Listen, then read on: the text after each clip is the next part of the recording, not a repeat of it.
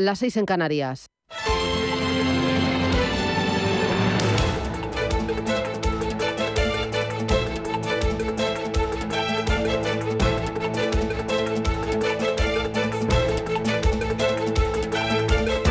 Capital Intereconomía, con Susana Criado.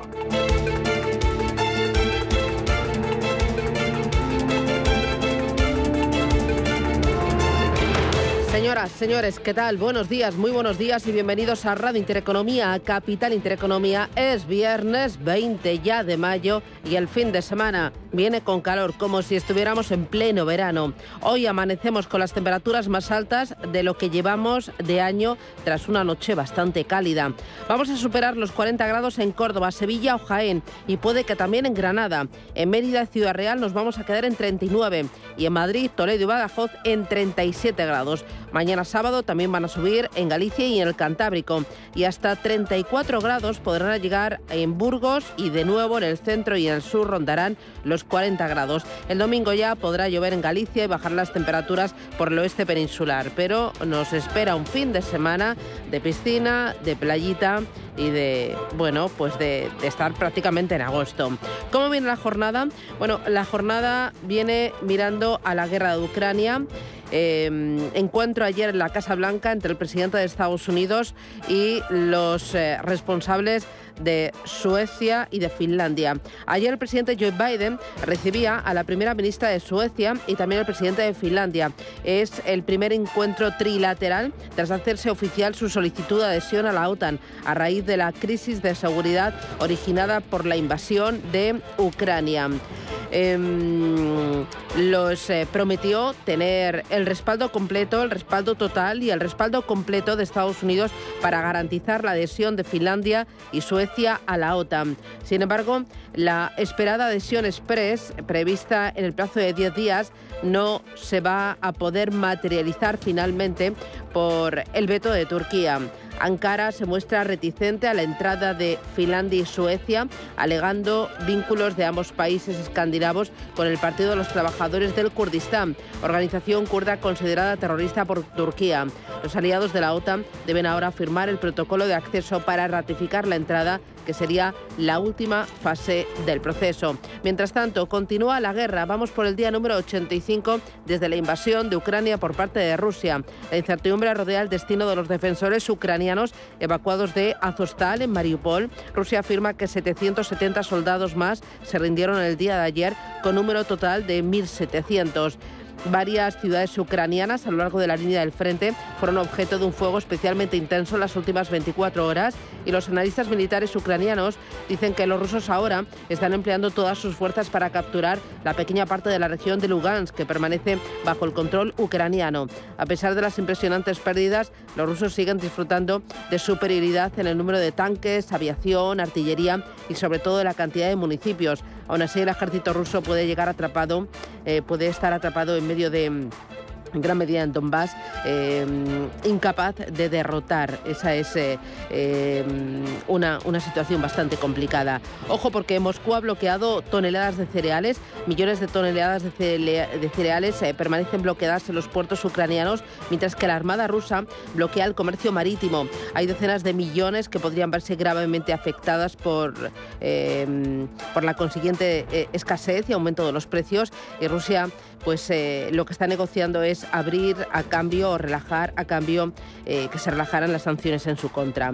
Bueno, con un ojo pendiente en la guerra, eh, mucho más larga de lo previsto inicialmente, mucho más intensa y con el otro ojo puesto en la economía. Europa quiere mantener suspendidas las reglas fiscales que limitan el déficit y la deuda de los países de la Unión durante todo el año 2023. Bruselas lo justifica por el impacto económico de la invasión rusa en Ucrania. Esta decisión supondría un balón de oxígeno para los países más endeudados y aquí tenemos a España. Ahora bien, el gobierno cometería un grave error si utiliza el retraso en la vuelta a las reglas del Pacto de Estabilidad como excusa para no paliar los graves desequilibrios en las cuentas públicas. Cada vez eh, más próximas están las subidas de tipos de interés por parte del Banco Central Europeo para hacer frente a la inflación y hay subidas de tipos de interés, esto encarecerá la inflación, lo que deja a nuestro país en clara desventaja debido a la alta deuda y al elevado déficit estructural. Y en los mercados financieros, bueno, la bolsa aventaja en casi 10 puntos a la norteamericana desde el desplome bursátil del 7 de marzo por la guerra en Ucrania. El SP500 pierde desde entonces un 7% y en este periodo el stock 600, su homólogo en el viejo continente, sube un 2,6%. La causa del peor desempeño en Wall Street se debe a la dispar situación de los bancos centrales a la hora de frenar la inflación. La Reserva Federal ya ha iniciado la subida de tipos de interés, 50 puntos básicos, otra que nos espera en breves días, y el Banco Central Europeo todavía está pensando si lo hace el próximo mes de julio. Se lo vamos a contar esto y más porque el día, el viernes, viene cargadito. Gracias, bienvenidos, arrancamos. Esto es Capital Intereconomía. Atentos porque el G7 va a presentar esta mañana sus decisiones para afrontar las consecuencias de la guerra en Ucrania en la economía global. Rubén Gil, ¿qué tal? Buenos días. Buenos días. Los ministros de finanzas de los países más industrializados del mundo, Japón, Alemania, Francia, Estados Unidos, Gran Bretaña, Italia y Canadá, van a presentar las recetas para hacer frente a algunos de los desafíos a los que se enfrenta la economía, como el aumento de la inflación a medida que avanza la guerra. La secretaria del Tesoro estadounidense, Janet Yellen, ya ha advertido en ese encuentro que el mundo vive una situación económica sumamente difícil. Por su parte, el anfitrión del G7, el alemán Christian Lindner, anunciaba ayer que su país ayudará financieramente a Ucrania con mil millones de euros y es que entre los objetivos del G7 está garantizar la capacidad de pagos de Kiev. Además, anoche el Congreso de Estados Unidos aprobaba enviar a Ucrania un paquete de ayuda militar y humanitaria por importe de 40.000 millones de dólares. Una de las primeras referencias del día nos llega desde Japón. El índice de precios al consumo nipón ha alcanzado su nivel más alto desde el año 2015. Paloma Arnaldos, buenos días. Buenos días. Los precios en Japón subieron un 2,1% interanual en abril por el encarecimiento del combustible y de las materias primas. La inflación nipona no superaba la barrera del 2% impuesta por el Banco de Japón desde marzo de 2015. En términos mensuales, los precios subieron un 0,4%. También desde Asia hemos conocido que el Banco Popular de China mantendrá por quinto mes consecutivo en el 3,7% su tipo de referencia un año para préstamos y bajará del 4,6 al 4,45% su tasa preferencial de préstamo a cinco años en la que se basan muchas hipotecas y que muestra una señal de cierto apoyo al sector inmobiliario. En la agenda del día se conocerá la confianza del consumidor de mayo de la eurozona y en Reino Unido se publicarán ventas minoristas. Aquí en España tendremos los indicadores de actividad del sector negocios y los índices de cifras de negocio en la industria de marzo que publicará el INE. Y en cuanto a las empresas, hoy tenemos Junta de Accionistas de IAG y Metrobacesa paga dividendo. En los mercados las bolsas suben con fuerza tras otra jornada de caídas en Wall Street. Manuel Velázquez, buenos días. Buenos días. Parece que los mercados quieren eh, afrontar esta recta final de la semana con optimismo y en los índices asiáticos, tras esas decisiones del Banco Popular de China, están repuntando, las inmobiliarias están llevando el Hansen de Hong Kong a ganar un 1,8%. También buen tono en el Shenzhen de Industriales y en el índice de Shanghai. Subidas en Tokio del 1,2% y los números verdes, la mejor plaza junto a Hong Kong es el Kospi surcoreano, rebotando también un 1,8%. En estos momentos la India, la bolsa de la India, el Sensex, está subiendo un 2%. Es la mejor plaza del continente. Una jornada en la que los futuros en Wall Street anticipan ligeros avances tras ese cierre negativo. Por ahora subiendo un 0,6%. El futuro sobre el Dow Jones de Industriales ayer perdía un 0,75%, el SP que se dejaba un 0,6% y el Nasdaq que perdía un cuarto de punto porcentual. Y en Europa todo apunta a una apertura con subidas por encima del 1% para el DAX, para el FTSE 100 londinense y para el Eurostox 50. Ayer vivíamos otra jornada sombría en Europa, donde los datos macro y las especulaciones sobre esa posible subida de tipos del Banco Central Europeo contribuía a las caídas de las plazas eh, del viejo continente. Nuestro IBEX va a partir de los 8.406 puntos. Ayer perdía un 0,8%. A pesar de todo, el IBEX podría terminar la semana, su segunda semana consecutiva este viernes con alzas cercanas al 1%. Y el petróleo, de momento, se mantiene muy estable, 111,2 dólares el Bren, el crudo ligero West Texas, 108,7. Titulares de la prensa económica. Elena Fraile, ¿qué tal? Buenos días. ¿Qué tal? Buenos días. Pues eh, despierta esta mañana la prensa hablando en el caso del diario El Economista como ACS y Atlantia sillan la paz en Avertis para comprar autopistas y es que se comprometen a aportar fondos para esas adquisiciones de la concesionaria que soporta la losa de su voltada deuda con parte de esos 13.000 millones obtenidos con las ventas de Cobra y también de Aspi. En la portada del diario Cinco días esta mañana se habla de IAG, dice que anticipa la recuperación y pide 50 aviones tasados en 50 5.900 millones de euros y lo hace reactivando el acuerdo que firmó en el año 2019 con Boeing. Y en la portada del diario Expansión esta mañana protagonista esa ofensiva del Santander para captar clientes jóvenes y es que se propone hacer frente a los neobancos y potenciar sus cuentas Smart y Online. Es que el banco busca rejuvenecer su marca para ganar atractivo ante el nuevo consumidor. Trata así también de evitar, dice, que los eh, clientes jóvenes sean captados por las fintech. Son las 7 y 10, esto es Radio Intereconomía, vamos con los titulares.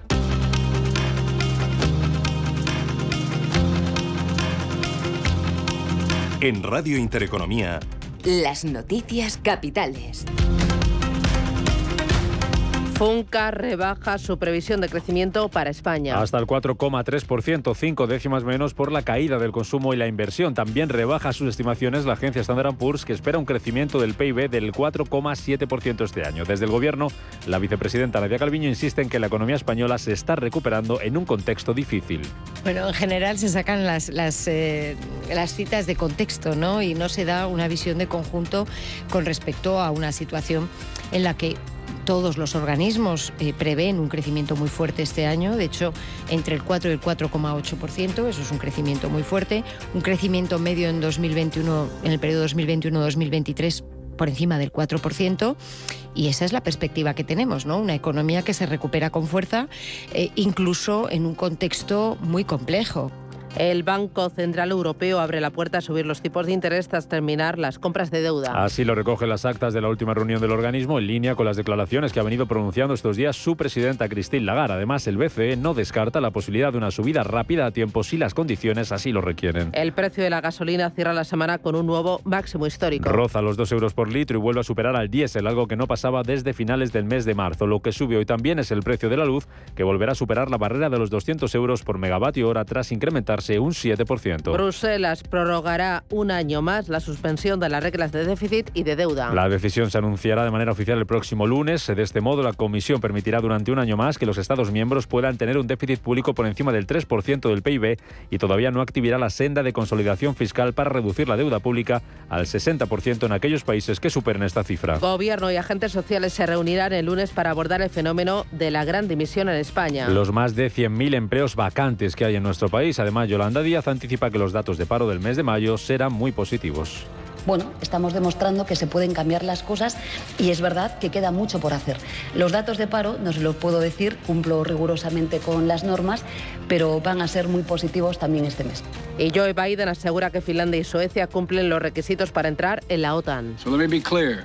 New members joining NATO el presidente de Estados Unidos señala que la incorporación de nuevos miembros a la alianza no es una amenaza para ningún país.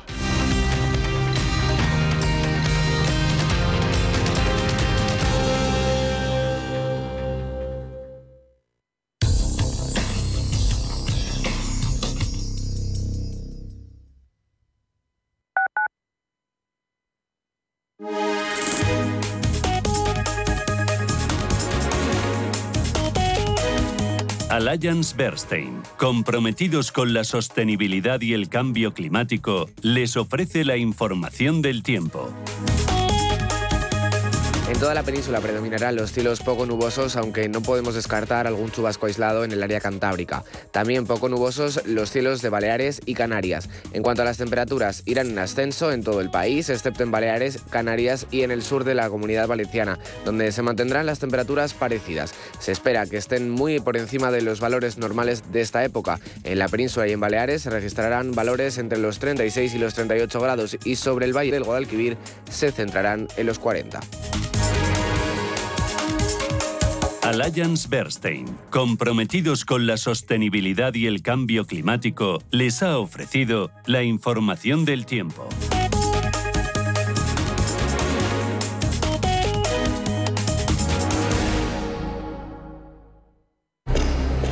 Ford Kuga híbrido enchufable. Carga cuando frenas, mientras conduces y cuando lo enchufas. Pasa al siguiente nivel en la vida real. Consigue el híbrido enchufable más vendido en Europa con Ford Renting sin entrada y con todo incluido por 14 euros al día. Con seguro, mantenimiento integral, vehículo de sustitución, plan Moves 3 incluido. Solo hasta fin de mes. Condiciones en Ford.es. Ford Kuga. Acercando el mañana.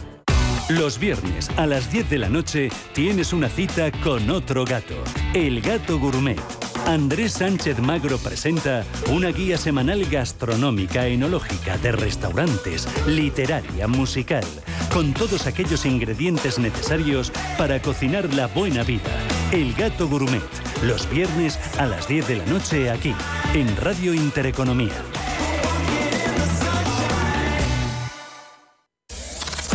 Radio Intereconomía. Eres lo que escuchas. Restaurante Inari Moraleja, tu japonés del Soto de la Moraleja junto al restaurante Kionansui. Comprometidos con la calidad, comprometidos con su seguridad. Reservas y pedidos en el 910 070356 o en grupoinari.es. Un restaurante del Grupo Inari.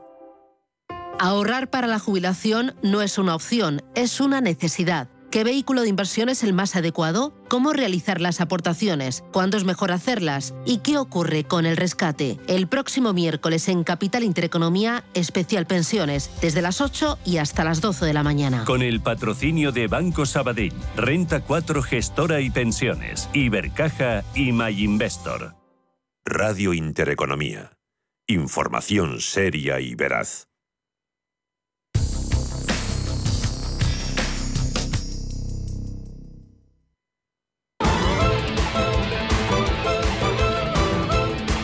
Hola Luz, la tecnológica de energía verde, patrocina este espacio. Las 7 y 16 minutos de la mañana, esto es Radio Intereconomía y les avanzo que a partir de las 7 y media vamos a tener la oportunidad de charlar con Javier Santa Cruz, economista. Con él analizaremos algunos de los eh, puntos que son clave hoy en la actualidad. Hablaremos de ese plan de estabilidad en Europa, hablaremos también de las subidas de tipos de interés, hablaremos también de la gran dimisión en España, uno de los grandes asuntos en materia laboral. Por cierto, hoy tenemos foro empleo a partir de las 11 y media de la mañana y será otro de los grandes temas a tratar. Vamos a ir con mercados financieros. El día viene cargadito Paloma Arnaldos, dime cómo vienen los futuros hoy en Europa. Pues vienen en positivo, estamos viendo una subida del 1,10% para el futuro del DAX, del 1,25% para el futuro de la Bolsa de Londres y el del Eurostock sube un 1%. Muy bien, miramos al mercado americano, futuros, Elena. Pues vienen también en positivo, están apuntando en verde estas horas, el Dow Jones están revalorizando esos futuros un 0,60%, el Nasdaq es el que más eh, está avanzando, casi un punto porcentual, y el SP500 lo está haciendo en un 0,74%. Muy bien. Y en el mercado asiático, tiempo real de los índices, Manuel. Pues pleno de ganancias, Susana. Ganancias eh, por encima del 1% en Shanghai, en Tokio, en eh, Sydney, incluso casi casi subiendo un 2% la bolsa de Corea del Sur, el eh, Kospi. Más de un 2% es lo que gana el Sensex, la bolsa de Bombay y el Hansen de Hong Kong. Avances del 2,15%. Los inversores reaccionando a ese recorte de tipos de referencia en los préstamos a 5 años en China, 15 puntos básicos hasta el 4,45 más de lo esperado, es el mayor recorte desde 2019. También los eh, inversores están recibiendo con agrado la noticia de que el presidente Biden eh, podría hablar con Xi Jinping en las próximas semanas porque Pekín quiere expandir el grupo de las economías emergentes conocido como los eh, BRICS. Pero en lo estrictamente económico o financiero, los inversores ya les comentábamos que llevaban más de dos semanas em, desde esa reafirmación de la política COVID-0 de las autoridades chinas que dejó con mucho desánimo a los inversores que buscaban por fin alguna medida, algún apoyo político más fuerte en medio de esas consecuencias económicas, esos bloqueos, una medida de cierto apoyo al sector inmobiliario que duda cabe, mejorar eh, la demanda, rebajar esos costes de financiación de los bancos para que puedan ofrecer intereses menores en las eh, hipotecas. Ya hemos contado que se recorta en 15 puntos básicos las tasas eh, de préstamos a 5 años. Se mantiene sin cambios los préstamos a un año en el 3,7%. Esas son las eh, condiciones de préstamo más atractivas, eh, las condiciones para que los bancos puedan ofrecer menores eh, intereses en, las, eh, en los préstamos. Esa es la parte buena. La parte mala es, como decimos, dejar sin cambio los intereses para préstamos a un año, quizá por esos posibles efectos sobre el yuan, muy afectado por la fuga de capitales, por las ventajas que ofrece Estados Unidos y por ahora el, el Banco Central chino es reacio a permitir esa, digamos, aceleración del crédito Y es decir, podría no ser suficiente, pero hoy tenemos avances, aunque no necesariamente habría que asociarlos a esta medida porque venimos de varias sesiones consecutivas con caídas muy importantes. Y el dato macro del día, seguramente de la semana, es el IPC de Japón. Sube un 2,5% en el mes de abril, es decir, el país ha registrado la tasa de inflación más alta en los últimos siete años y medio. El mes pasado, en marzo, la subida fue del 1,2%, es decir, los precios han subido más del doble y los precios energéticos, prácticamente 20 puntos interanuales, han sido el factor que más ha contribuido a ese encarecimiento de la cesta de la compra, los precios de la energía y, y además la inflación subyacente, la que no tiene en cuenta esos alimentos frescos, la energía por la alta volatilidad, también está por encima de los objetivos del Banco Central de Japón, está en el 2,1% y lo que dice la entidad es que consideran que la subida de precios no responde a un ritmo de aumentos salariales a nivel nacional que pueda sustentar la demanda interna. Dicen que todavía es frágil y que mantiene la inflación de forma estable y sostenible. Por ahora, lo que estamos viendo es que después de esta medida del Banco Popular de China es eh, reacción al alza en algunas eh, inmobiliarias. Eh, por ejemplo, vemos también cómo las tecnológicas Xiaomi y JD.com están subiendo un 5,3%. Xiaomi, que por cierto, hay que hablar de las operadoras móviles, Huawei y ZTE, que de momento está avanzando medio punto porcentual, a pesar de que Canadá ha retirado de las redes 5G a Huawei y a ZTE. También parece que podría haber una especie de lista negra en Canadá. Pero como decimos, las tecnológicas liderando las subidas, eh, JD.com, eh, la biotecnológica Buxi, que suben un 5%.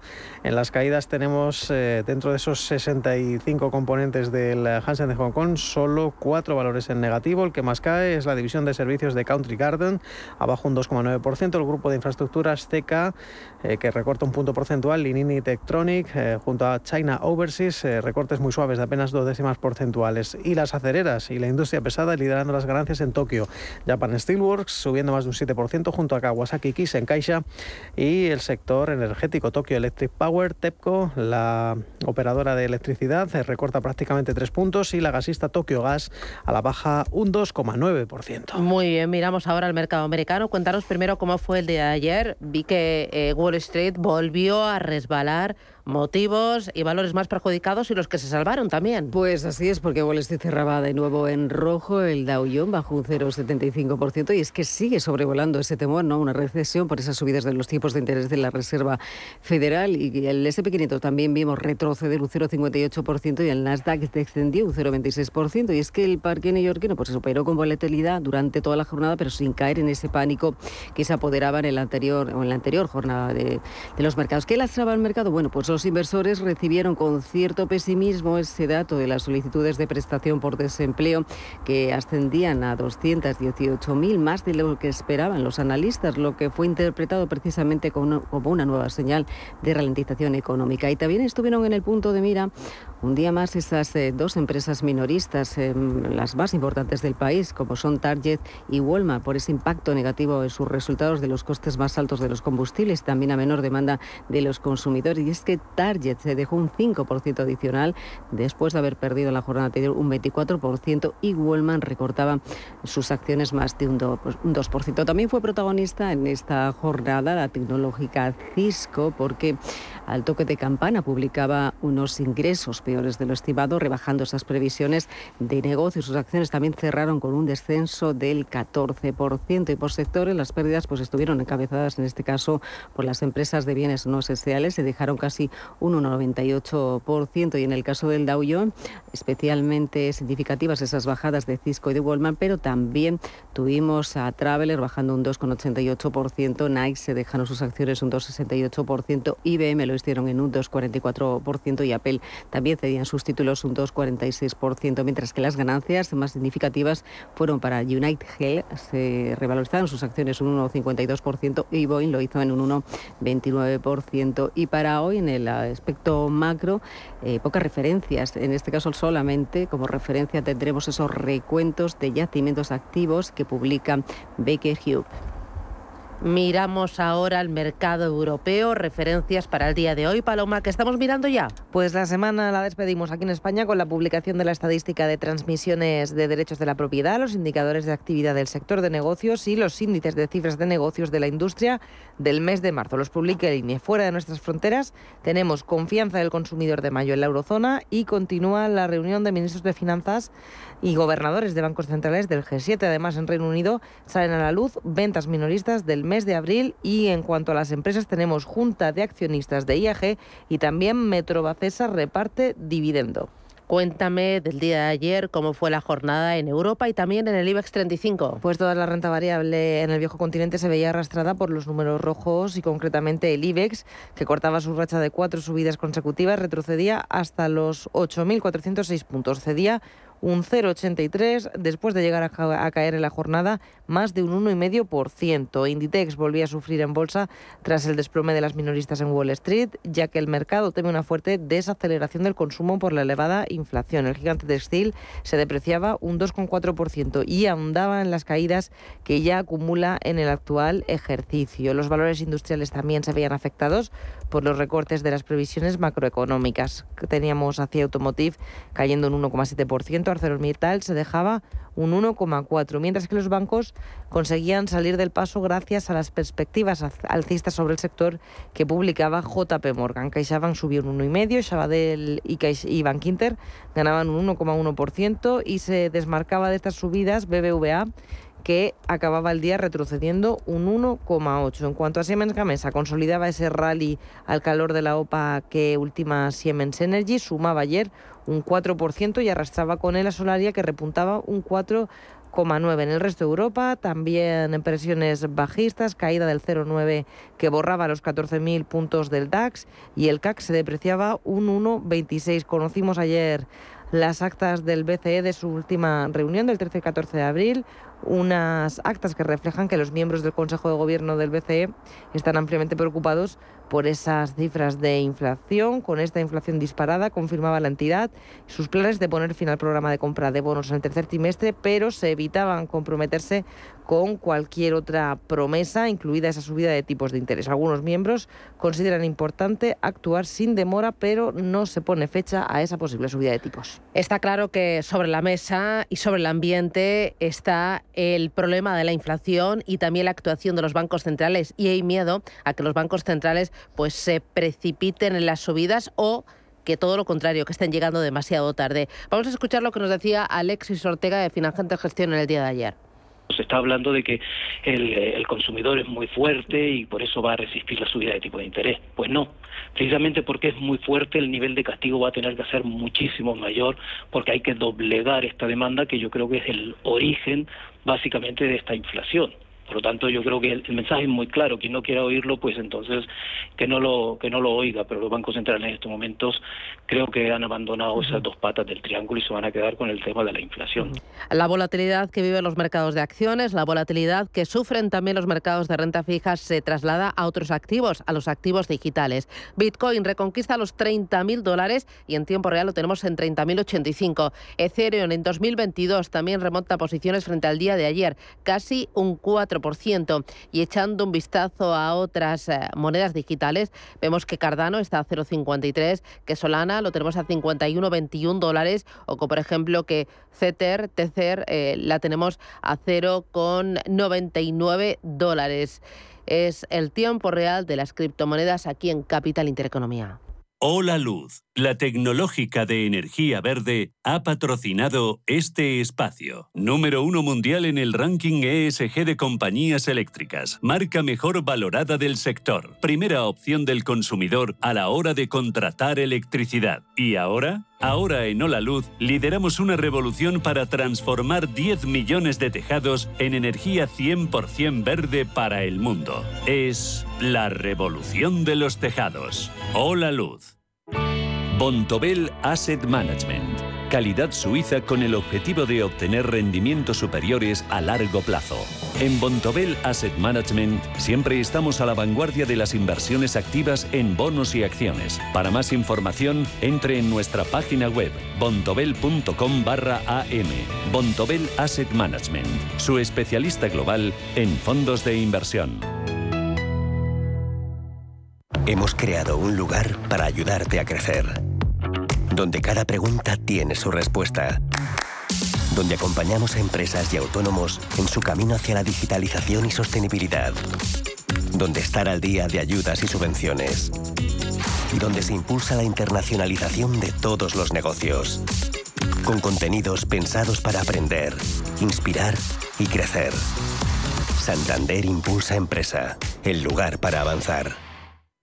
Atención, solo durante cuatro días los tecnoprecios del corte inglés se convierten en super tecnoprecios. Porque te ofrecen un 15% en todos los aspiradores escoba. Roventa, Samsung, AEG, Ecotec. Super tecnoprecios. Con entregas en 24 o 48 horas. Incluso en dos horas. Super tecnoprecios. Hasta un 15% en electrodomésticos. Solo hasta el domingo en tienda web y app del corte inglés. En Fellow Funders tenemos las mejores series. Invierte fácilmente en rondas de financiación en fase semilla, crecimiento, expansión o inmobiliario. Tickets desde 500 euros. Bienvenido a Fellow Funders, la plataforma online de inversión alternativa.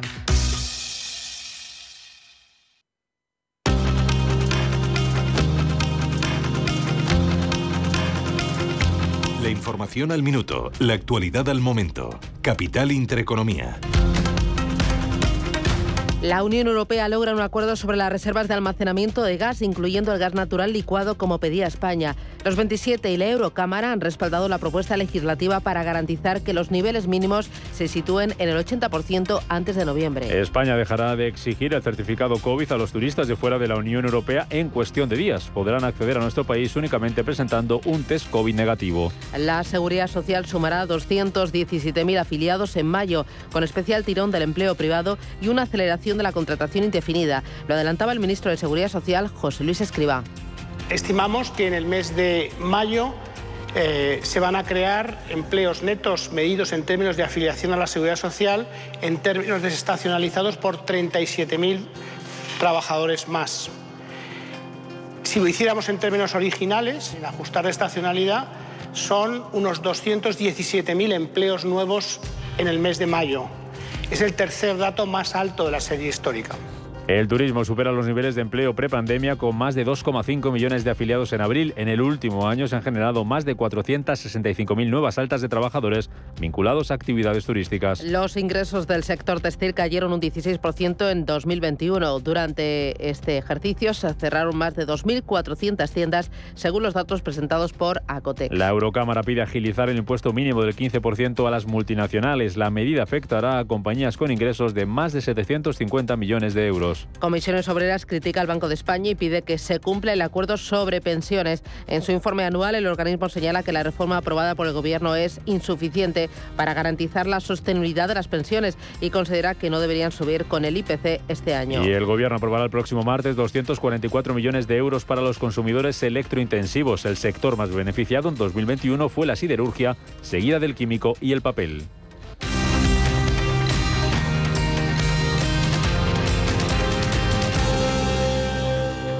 La hostelería gallega muestra su compromiso con la sostenibilidad. El proyecto Hostelería por el Clima ayuda a cada establecimiento a identificar acciones que tienen puestas en marcha en agua, energía, consumo, movilidad, huella de carbono o la gestión de residuos, contribuyendo así a los objetivos de desarrollo sostenible y al cumplimiento de los acuerdos de París. Más de 26.000 acciones climáticas puestas en marcha y más de 2.000 establecimientos adheridos.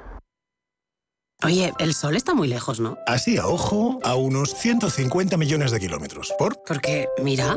¿Acabas de hacer clic en el sol? Con Naturgy el sol está solo un clic. Pásate a la energía solar y nos ocupamos de todo para que tú no te preocupes de nada. Y ahorras hasta un 70% en luz. Entra en naturgy.es y te contamos más. Naturgy Solar, el sol a un clic. Invierte de la mano de una de las gestoras líderes y con mayor trayectoria de España. Más de 16.000 partícipes ya confían en nosotros. Infórmate sin compromiso en el 91 781 68 80 o visita metagestión.com. Sí. Oye, Antonio. Hombre, Emilio. ¿Estás en casa? Sí. Me paso a verte. Tendrás jamón, ¿no? El jamón sí, de, de siempre, sí. Legado ibérico del pozo. Siempre sale bueno. Qué, qué- qué maravilla. O sea, ¿cómo, cómo apetece un bocata de, de legado ibérico? Mejor que sean dos, ¿no? Que sean dos, sí. Hoy en día, encontrar la herramienta que pueda resistir el paso del tiempo es fundamental en la renta fija. Es por eso que MFS Investment Management adopta un enfoque Active 360. Visite mfs.com barra Active 360. ¿Dudas con la declaración de la renta? TaxDown te las resuelve en su consultorio de renta los lunes en a media sesión. Manda tu consulta o tu audio a redacción arroba intereconomía.com. TaxDown, la declaración de la renta bien hecha.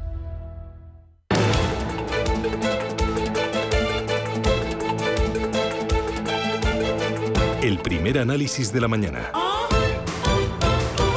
Con Javier Santa Cruz, economista. Javier, ¿qué tal? Buenos días, bienvenido. ¿Qué, qué tal, Susana? Muy buenos días. Fenomenal. Oye, tenemos varias cosas sobre la mesa y vamos a intentar analizarlas eh, de forma clarita y sencillita. Primero, Bruselas va a prorrogar un año más la suspensión de las reglas de déficit y de deuda.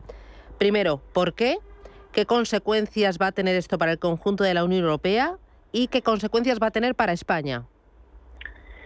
Bueno, el porqué es muy claro porque una parte sustancial de los países miembros, o todos los grandes países, incumplen de manera muy clara las reglas y no tienen facilidad para poder hacer una transición hacia el cumplimiento, hacia el 3% del déficit, hacia el 60% de la deuda pública y además que a los objetivos del Pacto de Estabilidad. Eh, la consecuencia que tiene es que mm, erosiona más la credibilidad y la confianza de las economías europeas, es decir, ahora conforme se van subiendo los tipos de interés y conforme también los, los eh, se está comportando tanto la política fiscal como la política monetaria de manera muy diferenciada entre otras eh, otras economías, como es el caso de Estados Unidos, incluso el caso del Reino Unido, el de Japón, con eh, en Europa pues se van viendo las costuras de que por un lado las primas de riesgo vuelven a aparecer, segundo eh, los eh, también la desconfianza hacia el futuro de que haya economías que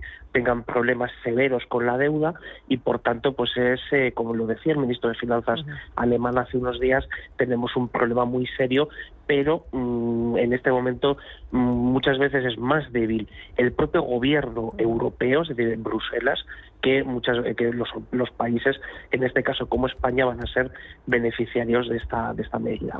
Eh, ¿Corre el riesgo España de aprovechar este año para no hacer nada? Eh, porque sería una oportunidad muy importante para eh, acometer reformas estructurales importantes en un momento en el que nos dan como un año más para reducir la deuda y el déficit. Hombre, corremos un serio riesgo teniendo en cuenta primero lo que fue a presupuestos generales del Estado y que se está ejecutando durante estos meses, lo que hemos visto con la con la crisis energética, bueno, lo que hemos visto, lo que estamos viendo, o sea, todos los días tenemos novedades al respecto y luego sobre todo que ese año perdido eh, tenemos un problema mayor aún que es que eh, coincide con un año electoral, con lo cual es bastante difícil que se hagan las cosas que se, que se deben hacer. Mientras tanto, una de las reformas ambiciosas que va haciendo a plazos el ministro Escrivá es la de las pensiones. Hoy el diario El Economista cuenta que la seguridad social va a seguir en déficit pese al traspaso de sus gastos impropios. Dice que para el próximo año está prevista la revalorización de las pensiones con la inflación media registrada entre noviembre de 2021 y noviembre de este año. Hay que recordar que el gobernador del Banco de España, Hernández de Cos, eh, pues no es partidario de subir todas las pensiones eh, como el IPC. Quizás plantear un pacto de rentas para las pensiones. ¿Qué te parecería esta idea, un pacto de rentas para las pensiones? ¿Y crees que el gobierno estaría dispuesto? Hombre, el gobierno va, eh, no va a ceder ante, ante, ante esto, porque ha sido una de sus medidas estrella, hasta que llegue el mes de septiembre o el mes de octubre y se vea que la inflación, primero, no se va a reducir de manera tan sustancial como para rebajar la tasa de inflación media anual acumulada desde, desde de noviembre de 2021 a unos niveles más o menos razonables incluso más o menos cercanos al, al 2% o incluso al 3% como, como, como mucho y, y, por tanto van a tener que en el último minuto decir que no se van a revalorizar pensiones eh, con arreglo a la, a la inflación. Eh, este es un elemento absolutamente crítico, ya que eh, no solo son nueve millones de, de, pensiones las que, las que están afectadas, pero sobre todo hay que tener en cuenta que ya se ha producido una ganancia de poder adquisitivo en los últimos años y que no estamos precisamente para cronificar la inflación. Y una de las medidas que serían extremadamente perjudiciales para cronificar la inflación es precisamente indexarlas, es decir, que se revaloricen conforme a IPC y eso fue evidentemente lo que con toda la razón dijo esta semana el gobernador del Banco de España. Eh, otro asunto, el gobierno y los agentes sociales se van a reunir el próximo lunes para abordar el fenómeno de la gran dimisión en España. Hay más de 100.000 empleos vacantes en nuestro país. Esto es porque muchos han abandonado sus puestos de trabajo porque no les compensa o porque eh, piensan que pueden encontrar eh, otros eh, de mejor calidad. Y nos hemos dado cuenta también de que necesitamos mejor calidad, más flexibilidad, tras eh, el COVID-19 o es simplemente porque hay un desajuste en España entre oferta y demanda? Las empresas demandan determinados puestos de trabajo que aquí eh, la universidad no es capaz de, crear, de formar. Bueno, y no solo la universidad, sino incluso el propio sistema de reciclaje profesional en, España ha fracasado en una parte no menor de los eh, de los sectores productivos. Eh, por ejemplo eh, tanto a la, hora de convertir ciertos puestos de trabajo hacia el mundo digital o hacia nuevas funcionalidades o nuevas actitudes no hay forma de poder reciclar de manera adecuada y sobre todo de, de, poder hacer esa transición en una parte de la mano de obra. Y esto es un problema que no es de ahora, no ha sido el COVID. El COVID puede haber, digamos, haber, exagerado o haber exacerbado, mejor dicho, alguna tendencia, pero esto es un problema de fondo porque además ahí eh, tenemos un problema muy importante con los servicios públicos de empleo, es decir, el desajuste de la oferta y la demanda en ciertos en ciertos puestos de trabajo eh, se podría se puede solventar con un buen sistema de bus de selección y búsqueda. Sin embargo, esto eh, funciona en España de manera más eficiente sector privado que el público. Sin embargo, el, la cantidad de personas que acuden a las oficinas de empleo público frente a las privadas es todavía superior, con lo cual no hay forma de que se pueda eh, obtener una buena casación, por decirlo así, como si fuera el lenguaje financiero, entre la oferta y la demanda. Y ese es un elemento que tampoco está en la agenda reformista y es un problema de fondo que, siempre lo hemos tenido. Otro asunto importante, la inflación. Han saltado ya las alertas en el gran consumo, por ejemplo. Hemos visto que han vendido un 1,3% menos. Pese a la caída de las ventas, la subida de precios permite que las grandes distribuidoras y los grandes eh, fabricantes hayan ingresado más, un 4,6% más en los cuatro primeros meses de este año. ¿Cuánto más daño le puede hacer la alta inflación al consumo, al ahorro y también a la deuda de familias e empresas?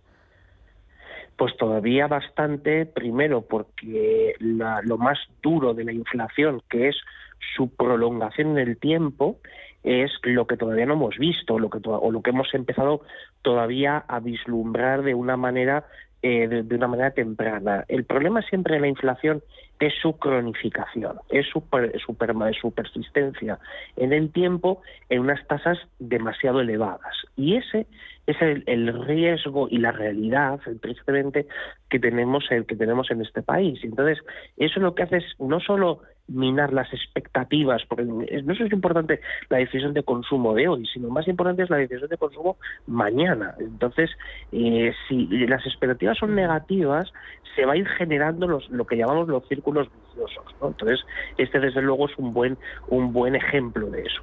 Muy bien. Pues eh, Javier Santa Cruz, economista, un placer charlar contigo. Gracias como siempre, cuídate mucho y hablamos pronto. Un abrazo, feliz viernes. Un abrazo fuerte, Adiós, gracias. Chao, chao. ¿Conoce las oportunidades que ofrece el sector salud para invertir? En Bellevue, gestora suiza especializada en este sector, contamos con una amplia gama de fondos con la que puede participar en el crecimiento del sector, invirtiendo en todas sus áreas. Aportamos valor y diversificación a su inversión con fondos en biotecnología, salud digital y tecnología médica. Bellevue, primera gestora europea en sector salud.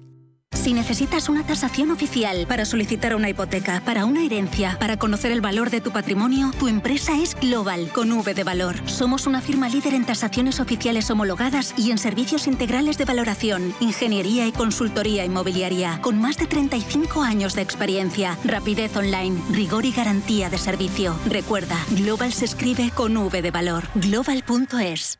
Más es obtener siempre la mayor rentabilidad posible para nuestros clientes.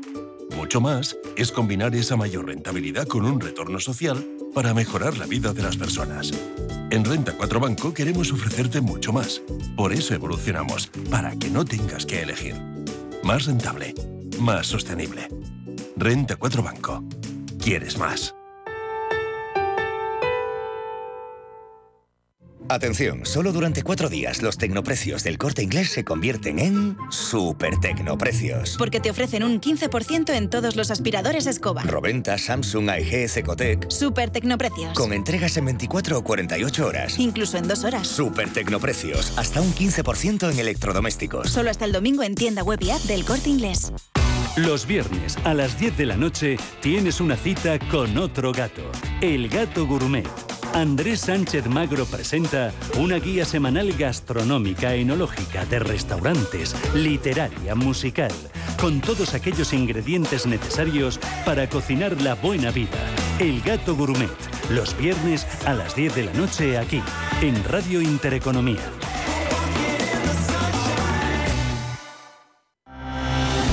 Capital Intereconomía, siempre por delante.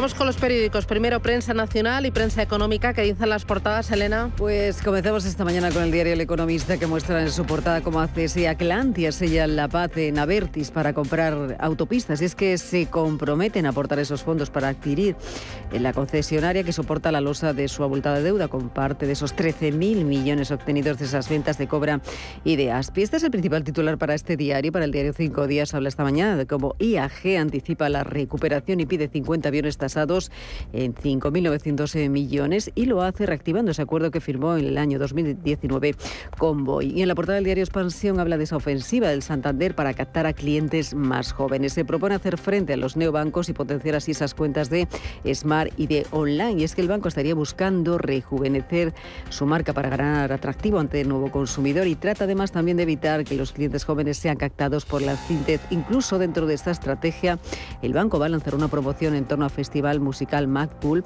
que se va a celebrar en julio aquí en Madrid. Entre otros asuntos, también se habla en la, en la portada de este diario, del diario Expansión, de cómo IAG desplaza a Airbus y encarga Boeing ese megapedido de 150 millones y también en la portada del diario Cinco Días eh, destaca cómo Colgate Palmolive irrumpe en la puja por la española Lácer. Y también se habla esta mañana de otro asunto, de cómo la mujer avanza en los consejos, pero la alta dirección se le resiste.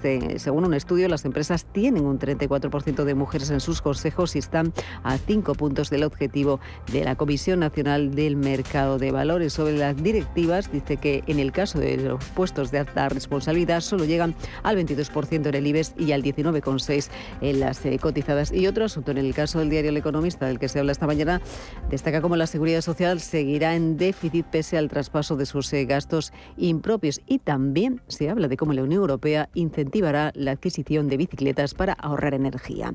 Y en la prensa generalista esta mañana muestra, bueno, pues lo que fue ayer la imagen del día. El rey emérito llegando precisamente a España. Es que Juan Carlos I aterrizó en Vigo casi dos años después de instalarse en Abu Dhabi, es lo que destaca toda la prensa esta mañana con esa fotografía de esa llegada.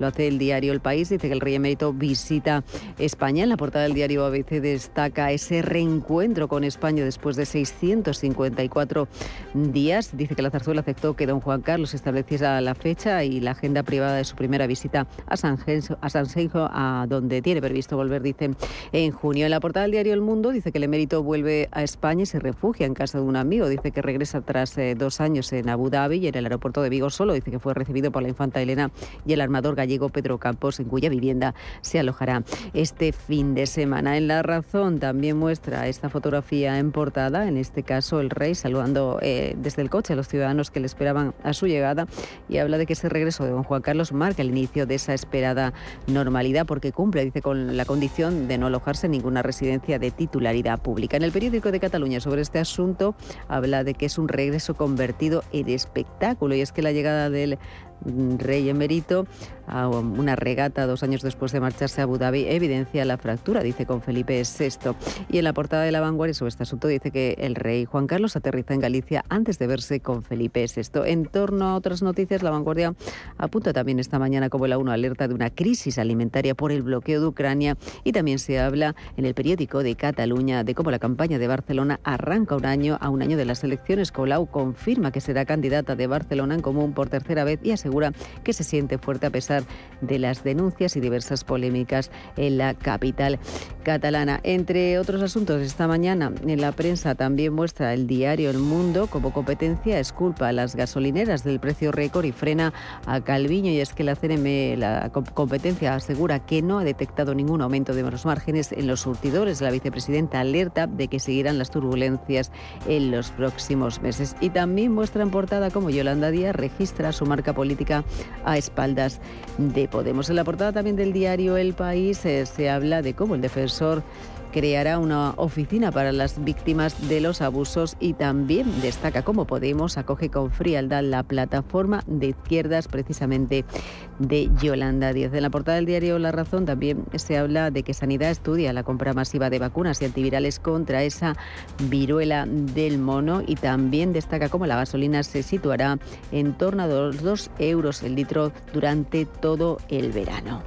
Vamos ahora con la prensa internacional, también noticias más destacadas. Pues la prensa internacional convierte en el caso de Reino Unido esta mañana protagonista a su ministro de Economía, Rick Sunak. Dice que es el primer político de primera línea que se une al The Sunday Times. Rick Es una lista que aparece como las personas más ricas de en este país y aparece a menos de 36 horas después de advertir a millones de, personas, de ciudadanos que se enfrentan a unos meses difíciles por delante por la situación económica. Sunat dice que es el primer político, además de primera línea, que aparece en estos rankings anuales de riqueza desde su creación. En Alemania, Frankfurt, el alemán Zeitung habla de esos combates entre las tropas rusas y ucranianas que continúan especialmente en el este de Ucrania, en el Donbass. Zelensky habla del infierno precisamente en esa zona y según sus propias declaraciones dice que los comandantes de la última residencia militar de Ucrania en Mariupol todavía estarían en la planta siderúrgica de Azostal. En Francia destaca sobre este asunto Le que los rusos rodean el último foco de resistencia en la región de Luhansk y el Financial Times habla también de cómo China recorta la tasa de préstamos hipotecarios. En Radio Intereconomía, La Puntilla con Yanis Berbilis, que es portavoz de la representación de la Comisión Europea en España. Yanis, ¿qué tal? Buenos días. Buenos días, Susana. Bueno, ya bajo el aire acondicionado, como la mitad de los madrileños, supongo, ¿no? Bueno, eh, más que bajo el aire acondicionado. Esto es tremendo. Estamos en temperaturas del mes de agosto. Sí, y bueno, la diferencia entre bueno el momento que teníamos la calefacción y ahora es tan, tan corta que, bueno, no sé lo que está pasando, pero bueno. Ya ha sido un cambio radical. De abandonar el abrigo y la bufanda nos hemos puesto las chanclas y la manga corta. a, por la piscina. Ya, a, ver si la abren, ¿no? Y se anticipa, ¿no? A ver si las, las piscinas empiezan con la flexibilidad y empiezan a adelantar la apertura, porque si no, yo hasta el 15 de junio no llego, te lo juro, ¿eh? Es tremendo. Y menudas noches, menudas noches, Telita. Sí, verdad, verdad. Eh, oye, em, lo que más eh, se ha hecho hablar esta semana, uno de los asuntos más importantes, es el plan de la Comisión para reducir la dependencia energética de Rusia. Eh, cuéntanos, haznos un pequeño resumen de qué ha pasado y en qué punto estamos a día de hoy. Sí, bueno, ojo a este plan de la Comisión porque va a ser acompañado de muchas inversiones en los próximos años. El plan tiene tres, tres ejes. Primero es reducir el consumo de energía, mejorar la eficiencia energética. Es un ah, asunto que, bueno, nosotros los ciudadanos también podemos ayudar con pequeños cambios de nuestro comportamiento a corto plazo. El segundo eje es eh, con respecto a los suministros de energía. Ya estamos garantizados niveles muy altos de importaciones de gas natural licuado por parte de otros países, reduciendo entonces las importaciones de, de, Rusia. Y en este ámbito, tal y como hemos hecho con las vacunas, estamos contemplando organizar compras conjuntas de, gas. En muchos países de la Unión Europea conjuntamente podremos, eh, podremos comprar gas por parte de otros países. Y tercero, vamos a acelerar el despliegue de las energías renovables. Ya tenemos el objetivo de tener el 40% de nuestras energías, de energías renovables, el, en 2020, 2030 eh, y ahora el objetivo es aumentar aún más ese porcentaje hasta el 45% y lo vamos a hacer también, eh, por ejemplo, con eh, invertir en la capacidad solar fotovoltaica en un, ámbito que bueno España tiene ah, una ventaja ¿no? con el tiempo ah, del país así que ojo en esta parte del plan también Em, ¿Cómo se va a financiar todo esto? ¿El dinero eh, cuánto y dónde va a salir? Sí, bueno, es verdad que hablamos de inversiones muy importantes. Se calcula que hasta 2027 se van a movilizar hasta 300 mil millones de euros.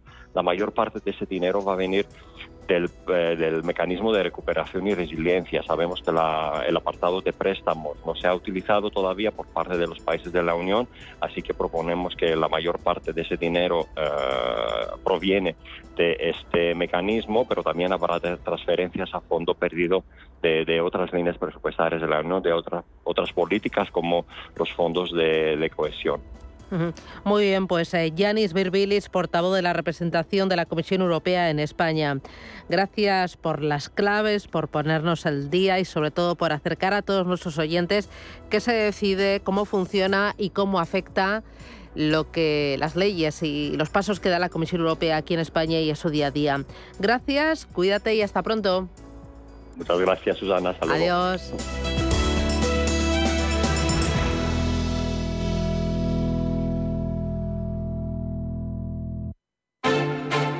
Hoy, en Capital Intereconomía.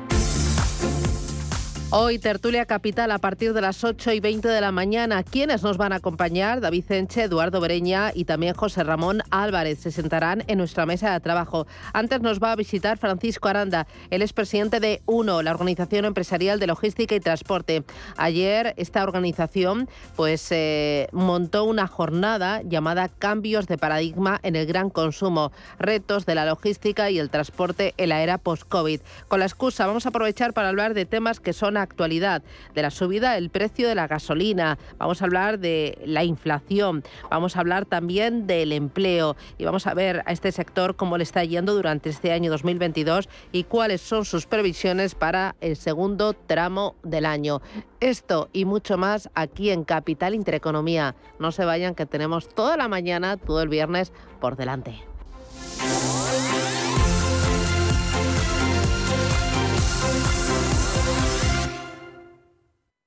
Inversores minoristas e institucionales, gestoras y entidades financieras, empresas, reguladores y supervisores. Los activos digitales despiertan cada vez más interés. Y en Blockchain Radio explicamos conceptos, dibujamos tendencias y damos voz a los principales actores de la industria. Blockchain Radio, a las 2 de la tarde, cada jueves, en Radio Intereconomía, con Javier Molina y Susana Criado.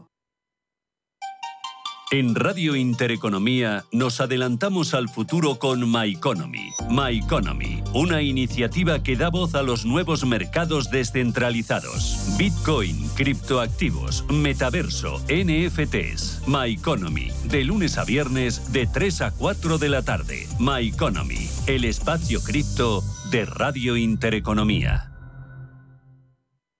Radio Intereconomía, la radio de los empresarios y de todo el que desea ser el mejor informado.